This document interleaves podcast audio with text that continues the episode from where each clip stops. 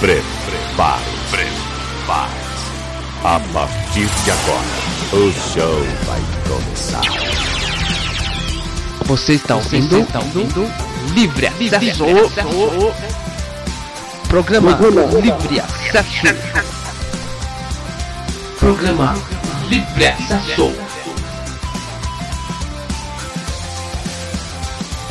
É isso aí, pessoal. Estamos de volta aí com o programa Livre Acesso. Esse é o terceiro programa e queremos deixar para vocês aí alguns avisos. O primeiro deles é que, infelizmente, em janeiro nós não teremos o nosso programa mensal do Livre Acesso. Nós temos uma correria aqui nas nossas igrejas e então mês que vem nós estaremos de férias e não vamos poder gravar o programa Livre Acesso. Mas a partir de fevereiro nós temos aí algumas novidades que o Robson vai estar contando para vocês. É isso aí, pessoal. Hoje no nosso programa estamos meio desfalcados dos nossos outros companheiros, Daniel, Thiago, aí cada um dentro das suas atividades, mas nós já estamos preparando aí algumas pautas bem interessantes para o ano que vem. E já gostaríamos aí de deixar um recadinho para vocês para entrar em contato conosco. Aí daqui a pouquinho o Juliano já vai deixar nossos contatos nas redes sociais para você enviar aí alguns temas que você gostaria que nós conversássemos aqui no Livre Acesso, sugerir algumas coisas para que a gente pudesse ah, dentro dos convidados que nós queremos trazer o ano que vem até inserir essas sugestões aí que vocês vão dar para nós podermos aí ter um, uma conversa bem legal, bem edificante e dentro do interesse comum de, de todos nós. Como o Robson disse, nós temos o interesse de saber a tua opinião em relação ao que nós temos feito e também as suas sugestões, porque esse programa ele é feito para você. Então nós gostaríamos de trazer temas que sejam relevantes para você que, que está nos ouvindo aí. Então, como você pode dar a tua opinião ou participar das suas sugestões ou opinar sobre os programas que nós já fizemos? Nós temos o nosso site que é www.avcast.com.br barra livre acesso. Lá você encontra todos os nossos podcasts e lá você pode comentar também cada podcast. Também você pode nos encontrar pelo Facebook através também da fanpage Livre Acesso. Entra lá, deixa teu comentário que vai nos ajudar muito. E também nós temos uma novidade para você. Você que gostaria de participar com a gente até da criação das pautas do programa, nós temos o Telegram. O Telegram ele é mais ou menos como o WhatsApp. Ele é um pouco diferente em relação a como nós podemos criar os grupos. Então aqui no post desse podcast aqui você vai encontrar um link que você apertando nele você vai entrar direto no nosso grupo do Telegram. E daí você vai poder participar com a gente lá dando a sua opinião, ajudando a gente a fazer pauta, talvez até participando dos próximos programas. Então se você não tem o Telegram ainda no teu celular, baixa ele. E quando você estiver ouvindo o nosso podcast, você pode estar tá aplicando no link e aí vai abrir para você já no Telegram e você vai poder participar. Lembrando, gente, que a, a tua participação, como eu já disse, ela é fundamental. Outra coisa que nós gostaríamos de pedir também para cada um que está nos ouvindo, quando você vê que o podcast saiu, se você puder compartilhar ele, colocar ele nas redes sociais, é, indicar ele para amigos, para que a gente possa ter mais audiência e poder fazer um programa melhor para cada um de vocês. Beleza, gente? Então vamos agora para o começo do nosso terceiro programa.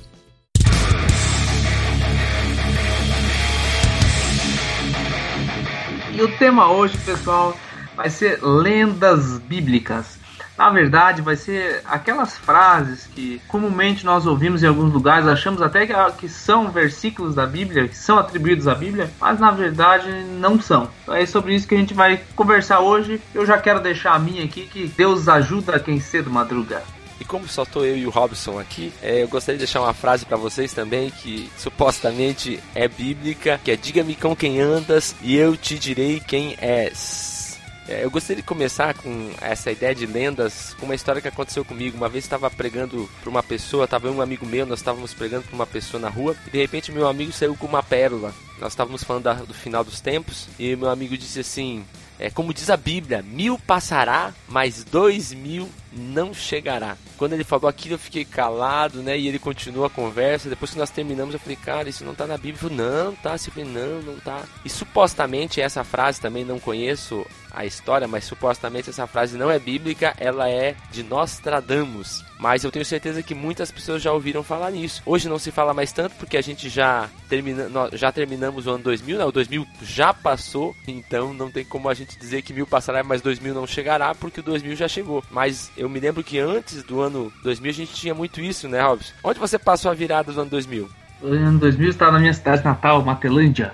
E foi bem interessante. Acho que a gente estava até junto, né? Eu acho que sim, eu também estava lá. Na virada do ano aí teve um, um acontecimento curioso ali que é, tinha o famoso bug do milênio que os computadores iriam zerar e aí seria um caos, os aviões iam cair, os hospitais, os aparelhos iam desligar tudo.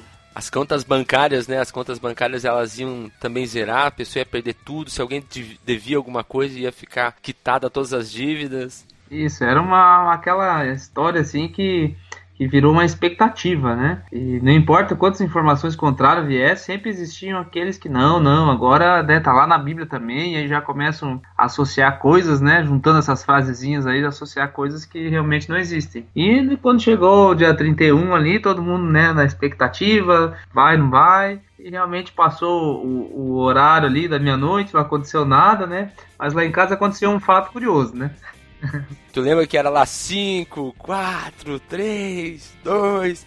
Quando deu um, puf, apagou tudo. É, o pessoal ali ficou na expectativa, mas na verdade era o meu irmão tinha descido lá no contador e, e pregou essa peça ali pro pessoal, assim, não, não, não, teve muito efeito, assim, né? Ninguém se assustou assim demais, todo mundo ficou meio apreensivo, né? Será? Mas foi só meu irmão lá que tinha dado uma de engraçadinho lá para desligar o contador e tentar assustar a turma aí com o bug do milênio falso. E, e, o interessante também é, voltando à frase que você começou ali, Deus ajuda quem cedo madruga, né? A gente ouve muito isso e muitas pessoas, apesar de parecer, não parecer nem bíblico, né, a linguagem dela, mas muitas pessoas elas realmente acreditam que está lá na Bíblia e que Deus, e claro que Deus ajuda quem se esforça. Né? A gente pode achar vários versículos da Bíblia que vão mostrar que Deus abençoou o trabalho do homem, né? Nós vemos lá em Provérbios 6, né, dizendo vai ter com a formiga o preguiçoso, então indo contra a preguiça e, e ressaltando que aquele que se esforça, Deus também vai estar tá ajudando, né? E tem a, tem a frase que é associada a essa aí também: Esforça-te, eu te ajudarei. Também às vezes é atribuído a um versículo bíblico. O princípio, ele até é correto, né? Do, do esforço e tal. Tem o esforça-te tem bom ânimo, né? Mas esse esforça-te, eu te ajudarei, atribuído a Deus ali como versículo bíblico, ele não existe mesmo, né? E é legal, né? Que toda a, a frase que diz esforça-te ou, ou usa um linguajar assim, as pessoas elas ligam isso à Bíblia, né? É talvez mais associado até à, à, tradução mais antiga, né? Almeida, Almeida Revista, ela ainda usa alguns pronomes de tratamento que não são do cotidiano, né? E aí a pessoa quando ouve um, um som desse, né, com os T's, o tu, voz, ela já associa, não, tá na Bíblia lá, essa aí tá na Bíblia. Diga-me com quem tu andas, né? É, exatamente, essa que eu ia, que eu ia falar agora, né, que, que eu comecei o programa. É, a gente usa muito isso, diga-me com quem andas, eu te direi quem é. A gente vê a Bíblia também falando alguns versículos similares a isso, né? A gente fala que mar, é, ouve que más conversações corrompem bons costumes, a Bíblia fala isso. Então o que acontece? Nós temos também o Salmo 1, né? Ah, tem outra, uma outra frase que também é, às vezes se atribui, fazei o bem sem olhar a quem. É bonita a rima, né? E tá ali a conjugação do verbo, fazei, já imagina, não, tá lá na Bíblia, fazer o bem, se olhar a quem. A gente ouve muitas frases, às vezes atribuídas a Jesus, que não condizem com a realidade, né? Mas a gente tem aquelas outras lendas que são um pouquinho diferentes, que não são frases bíblicas, são histórias bíblicas, mas que, do jeito que elas são contadas, elas não são bíblicas mesmo, né? Que é a história, por exemplo, de Jonas e a baleia. É, esse é um primeiro ponto, né? Que Jonas foi engolido por uma baleia mesmo. Eu separei aqui o texto bíblico, só pra gente é, entrar um pouquinho nesse assunto, diz assim, tá lá em, no livro de Jonas, evidentemente, né? No capítulo 1, versículo 15 ao 17. levantaram Jonas e o lançaram ao mar. Cessou o mar da sua fúria e tal, tal, tal. E aí na sequência vai dizer assim, ó. Separou o Senhor um grande peixe que tragasse a Jonas. E esteve Jonas três dias e três noites no ventre do peixe. E aí a história vai seguindo ali. Mas o fato é que a gente associa já a esse grande peixe uma baleia. E tem até uma curiosidade científica, né? Não, não seria a resposta para isso, mas se nós formos analisar, na verdade a baleia é um mamífero. E aí poderíamos entrar em outras questões, se existiam outros tipos de animais naquela época, não, animais marinhos e tal. Mas o fato é que a afirmação, não, Jonas foi engolido por uma baleia e se levantam questionamentos de pessoas que isso é, é impossível, não sei o que e tal. E a gente não sabe, nem vai saber agora, né, com plena certeza, se era uma baleia mesmo, que tipo, se era um peixe diferenciado que existia naquela época, que já foi extinto e tal, né? Mas são coisas que são atribuídas às vezes à Bíblia e as pessoas afirmam aquilo com a maior categoria e, e nem procuram buscar a veracidade desses fatos. É, o grande ponto é a a pessoa dizer que quem engoliu Jonas foi a baleia, enquanto a Bíblia não diz isso, né? A Bíblia ela retrata como um grande peixe, né? e esse grande peixe pode ser um peixe que existe hoje ou um peixe que já não existe mais, né? Um peixe que foi extinto. A Bíblia também fala da história dos magos, mas nós conhecemos normalmente como os três reis magos. Mas a Bíblia não fala que são três, não falam que são reis, mas diz que são magos que vieram do Oriente. É, agora, da onde surgiu os três e reis, né? Partes do princípio que dos três é porque eles deram três presentes, ouro, incenso e mirra, para Jesus. Um outro ponto também que, que eu acho que, que na história que se conta é que eles foram visitar Jesus na manjedoura. É, isso aí talvez venha pela associação até da mais da tradição católica do presépio, por exemplo, né, onde montam ali Jesus na manjedoura. Lá em Mateus capítulo 2, se a gente acompanhar a história, diz assim que entrando na casa viram um menino com Maria, sua mãe. Já tinham se passado já alguns dias, provavelmente José já tinha retornado daquele lugar. Então essa afirmação de que eram três, de que até tem nomes, né? Tem algumas tradições aí que trazem nomes aí dos Baltazar e tudo mais ali para os magos. E a gente olhando por esse lado ali, às vezes podemos fazer afirmações que não podemos aplicar à Bíblia. Podem ser até alguns fatos procurados aí pela história e aí tentando achar algumas coisas, até poderia afirmar que alguma história, alguma lenda, algum escritor ou autor afirma que eram 13 e até tinham nomes, mas nós não podemos dizer que a Bíblia afirma isso, porque realmente dentro do texto que nós temos, não podemos afirmar isso. Também a gente vê a, a história conhecida que Paulo, no caminho de Damasco, ele caiu do cavalo, né? A gente ouve muito isso em pregação, é, mas a Bíblia não relata isso, né? Ela fala que ele caiu por terra. Tu tem a passagem aí pra gente ler? Tem, tá lá em Atos capítulo 9, versículo 1 ao 9 vai, vai relatar a história, né? Mas a parte ali que a gente quer, quer ver tá, diz assim: ó, seguindo ele, que está é, se referindo a Paulo, estrada fora, ao aproximar-se de Damasco, subitamente uma luz do céu brilhou ao seu redor, e caindo por terra ouviu uma voz que lhe dizia. Então, aí vem né, Jesus falando ali com ele: Saulo, Saulo, porque me persegue? Mas a, o fato que nós queremos olhar ali é que caiu por terra. Não está dizendo se ele estava em cima do cavalo, de um jumento, de um burro, o que, que era, né? Podia estar caminhando também aquela altura, mas muitos aí se referem a essa história, né? Como ele caindo do cavalo. E aí, eu até já ouvi algumas pessoas querendo descobrir qual era a cor do cavalo que Paulo estava é, montando antes de ter esse encontro com Jesus. É, né? Eu acho ver... que essa aí era só por revelação divina mesmo que o cara conseguiria descobrir, né? Porque aonde é que você vai conseguir achar esse tipo de coisa, né? Aqui, o, qual é o ponto final de tudo isso? Nós precisamos refletir justamente sobre aquilo que nós temos ouvido, as fontes que nós temos ouvido e verificarmos, né, como até Paulo instrui lá sobre os crentes de Bereia, de que iam verificar na, nas escrituras para ver se aquilo que ele falava estava lá mesmo. E aqui nós podemos já traçar um paralelo dentro da nossa vida, ah, principalmente hoje nas, nas redes sociais, em especial no Facebook, que é uma das mais populares. Nós vemos às vezes as pessoas compartilhando, repassando muitas informações que são até falsas, sejam elas de cunho político, sejam sejam elas até de cunho espiritual, né? Ou uma frase que você achou bonito ali, já sai compartilhando, repassando. É, uma das coisas clássicas que acontecem também é a morte de pessoas, né? Tivemos aí algumas semanas atrás é, a morte, por exemplo, do, do grande Russell Shedd uma pessoa tinha postado que ele estava muito doente, realmente fato estava, mas já tinham outras já colocando que ele já tinha morrido. Ele veio a falecer realmente algum, algum tempo depois, mas a outras já tinham compartilhado, não, o cara já morreu, já dando. Foi um dia depois, né? A notícia saiu que ele tinha morrido, mas ele não tinha ainda, ele morreu só no outro dia, né?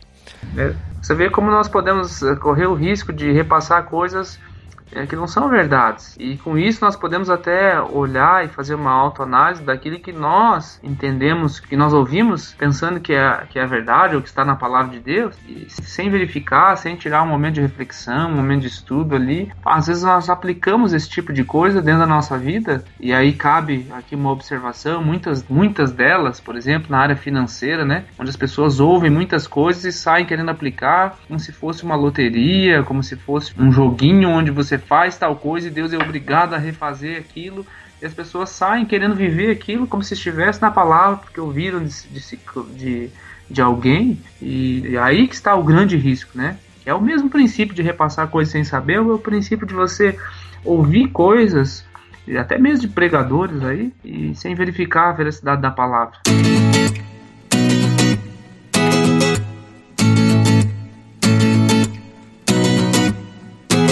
A gente falou até agora são, são coisas que não influenciam tanto, né? Todas aquelas frases a gente percebe que a maioria delas elas têm um fundamento bíblico. Se qual foi o peixe que, que engoliu a, a, a é, Jonas também não, não é uma coisa que muda muito. Se eram três, quatro, cinco magos também não importa. Se Paulo estava de cavalo de camelo não. Mas existem alguns erros desse que levam a um erro teológico mesmo, né? Um pensamento teológico errado. A gente vê um, um dos pontos que é um erro que não leva, mas ele começa a levar a outras coisas. Que nós vemos que a Bíblia fala que Eva lá no Éden ela come do fruto proibido, né? E as pessoas falam, ah, esse fruto era maçã. É, e na realidade a Bíblia não fala que era maçã, era um fruto. Provavelmente esse fruto não existe mais, provavelmente não era maçã. Mas o grande ponto é que as pessoas aí elas ligaram a maçã ao proibido, né? A gente vê, por exemplo, o símbolo da própria Apple, né? Que é uma maçã mordida representando o que? O objeto do desejo, aquilo que vale a pena fazer de tudo para conseguir. Daí a gente percebe que várias coisas começam a surgir disso. E a gente percebe também muitas pessoas falando que esse fruto, que essa maçã, na realidade é a relação sexual. Então o homem, ele teve a relação sexual e esse foi o pecado do homem. Enquanto a Bíblia, ela não fala isso de forma nenhuma. Muito pelo contrário,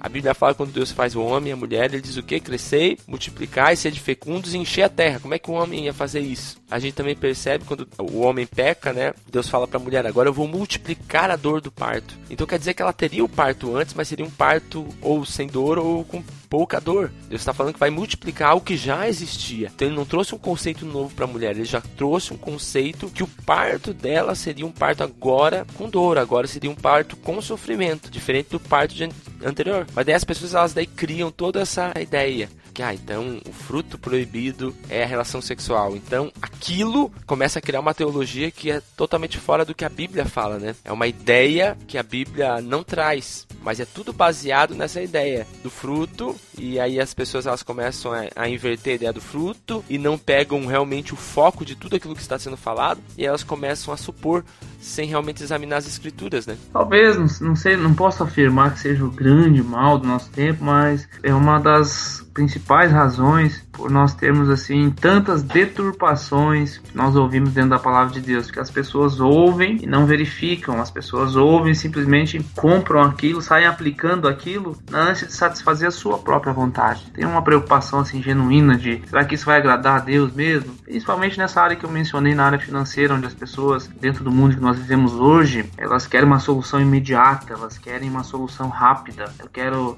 entrar na igreja porque eu preciso resolver tais e tais e tais e tais problemas. E eu quero fazer essa sete dias, sei lá, quantas sete semanas, quantas semanas for, e ao final dessas eu já quero cumprir. O que, que eu tenho que fazer, que, quanto que eu tenho que dar, o que, que eu tenho, que, quais são os sacrifícios que eu tenho que fazer, para que aí Deus possa responder a minha necessidade. E aí dentro desse tema que nós entramos, né, de começam a repetir, às vezes, ou muitas vezes, barbaridades que não estão na Bíblia e acabam num ponto assim mais crucial, realmente prejudicando a própria vida dela com Deus, porque ela vai ter o um entendimento de que ela fez tudo o que ela podia e Deus não responde, ou aquela igreja não responde, e aí ela vai procurar outras fontes. Por quê? Porque realmente lá no princípio já estava tudo errado. O princípio de vida, de obediência, de busca, de rendição diante de Deus, esse aí não foi nem sequer tocado. Né? As pessoas às vezes elas querem trabalhar aquelas áreas que elas gostam, mas a área do caráter, por exemplo, poucos querem se submeter. Esses dias eu até brinquei, né? Eu falei, quem gostaria de fazer uma campanha, né, de sete semanas para deixar de ser um mentiroso, sete semanas para você começar a ser mais submisso? pouco interesse há nisso, né? Enquanto Deus trata o nosso caráter, realmente todas essas outras coisas passam a ser assim de uma, de uma importância diminuída porque você vai verificar nas escrituras realmente se aquilo que eu estou ouvindo vem de Deus, produz duas coisas: a glória de Deus e a edificação das pessoas que estão ao meu redor.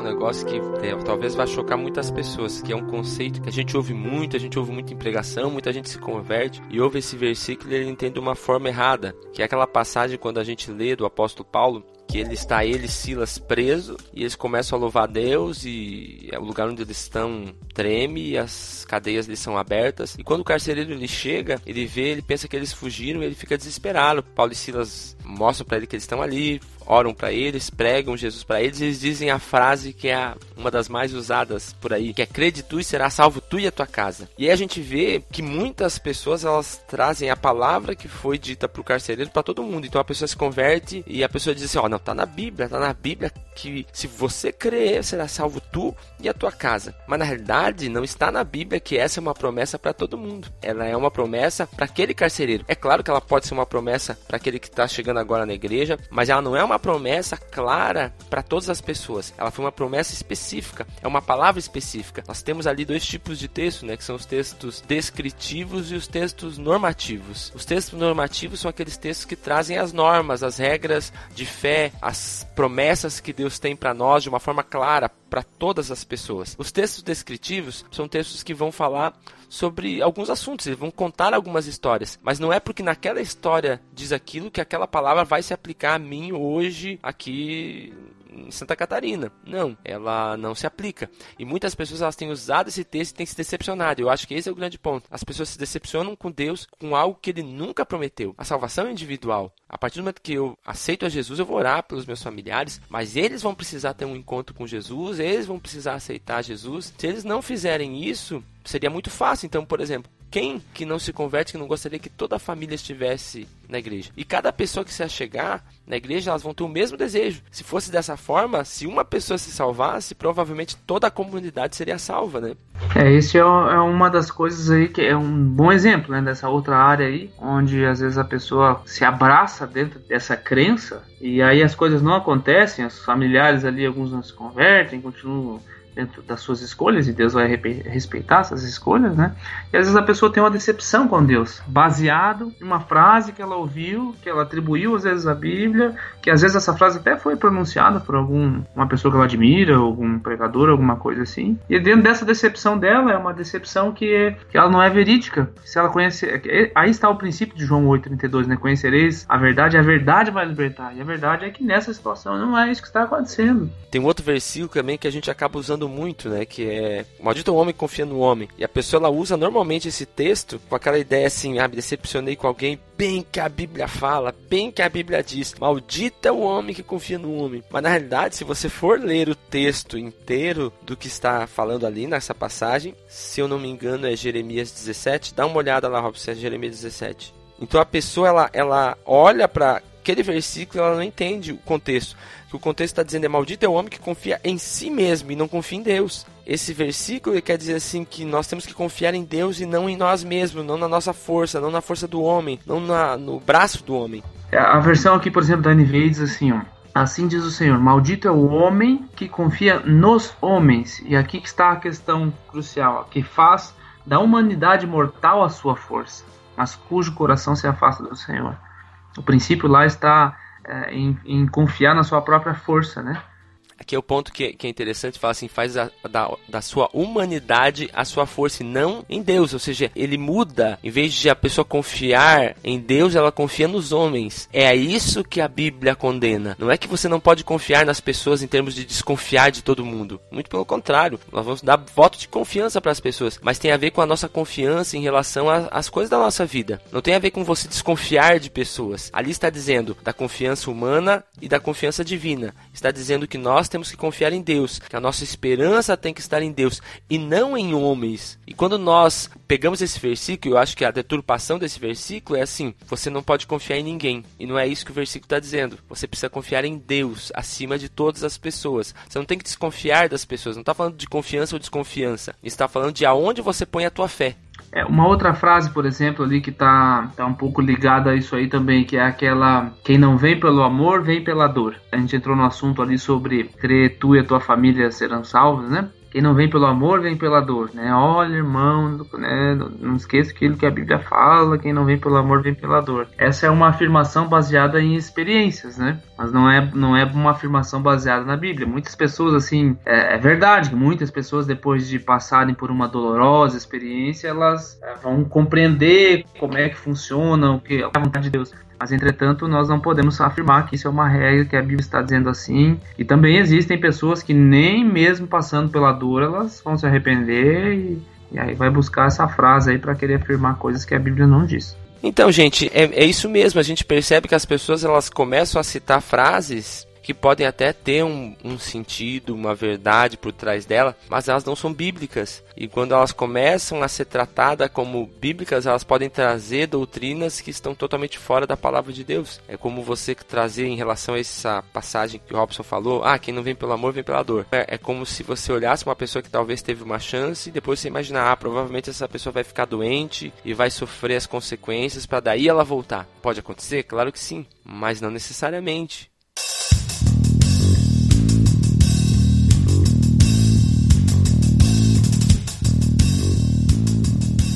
Creio que nós podemos caminhar, por exemplo, num fechamento de conclusão dessa conversa, fazendo essa análise mesmo do que nós temos compartilhado de prontidão sem verificarmos a veracidade em diversos assuntos, em especial os assuntos da palavra de Deus. É, o que, que nós temos passado adiante, compartilhado não somente agora nas redes sociais, mas até compartilhado com pessoas, princípios de vida que às vezes são baseados nessas frases que não estão na palavra. E esses princípios às vezes podem embasar a fé de uma pessoa e ela se basear naquilo e lá na frente não obter ou não enxergar os frutos daquilo que ela tem crido e se decepcionar ou com Deus ou com a própria as pessoas da igreja, né? E é uma decepção falsa e não genuína, porque ela foi baseada em um princípio que não era correto. Um princípio que a palavra afirma. Né? A palavra está ali para nos dar princípios de vida que vão trazer realmente alegria, que vão trazer entendimento, vão trazer perseverança no momento da dificuldade. Então é importantíssimo nós refletirmos sobre isso, que nós temos reproduzido, seja na internet ou seja até dentro dos nossos discursos, das nossas conversas com familiares, amigos, dentro de células, de, de pequenos grupos e tal, para nós podermos fazer realmente essa reflexão de, de sermos edificadores de passarmos adiante aquilo que procede realmente de Deus, aquilo que,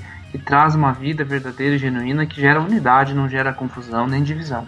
É, eu concordo com isso e também quero reforçar a ideia de cuidado com o que você está compartilhando. O Robson já falou sobre isso, mas veja a fonte daquilo que você está compartilhando. A gente ouviu também alguns dias aí, alguns meses atrás aí falando sobre as trombetas que tocaram lá em Jerusalém e tantas outras histórias que a gente ouve por aí. Procura saber de onde vem, se é uma fonte confiável, porque às vezes nós estamos passando para as pessoas que estão lá fora que nós somos pessoas ignorantes em, em várias áreas, porque postamos coisas sem nem sabermos se é verdade ou não. Então, cuida com o que você está postando, cuida com o que você está lendo, tudo que você for ler, coloque aos olhos do que a Bíblia fala, seja como as pessoas de Bereia mesmo, como Robson disse, que sejam aqueles que examinem a palavra com mais profundidade, que olhem para a palavra como a verdade absoluta de Deus. Então procure colocar o teu coração é, naquilo que realmente é, não seja um especulador. Se você não tiver certeza, não fale, não poste. Cuide muito com o que você vai estar falando, porque nós somos o reflexo de Deus aqui na terra. Então as pessoas vão olhar para nós e elas vão enxergar Deus na nossa vida ou não. Então se você falar algo que é de Deus, as pessoas vão entender Deus e vão sentir a Deus. Agora se você começar a falar algo que não tem base nenhuma, as pessoas vão olhar para você e dizer: "Puxa, Deus é isso", e muitas vezes não vão querer, não porque Deus não é bom, mas porque muitas vezes a nossa mensagem não foi a mensagem bíblica, aquela que realmente tem poder para transformar as vidas.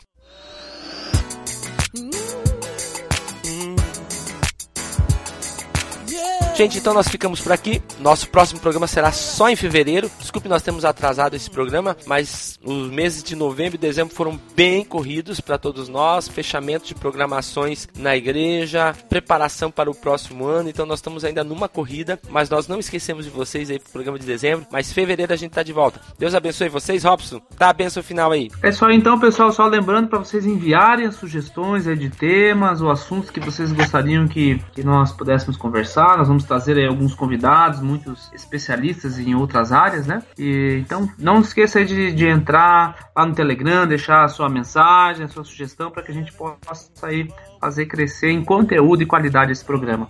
Então vamos dar a benção aí. Senhor, obrigado, Pai, por esse momento, por essa conversa que nós tivemos, Pai. Pedimos que a tua graça, o teu amor seja derramado sobre cada um de nós, todos aqueles que estão ouvindo esse podcast no dia de hoje, Pai. Abençoa cada um de nós conforme a tua graça e misericórdia. É o que nós te pedimos em nome do teu filho amado Jesus. Amém. Deus te abençoe e até a próxima.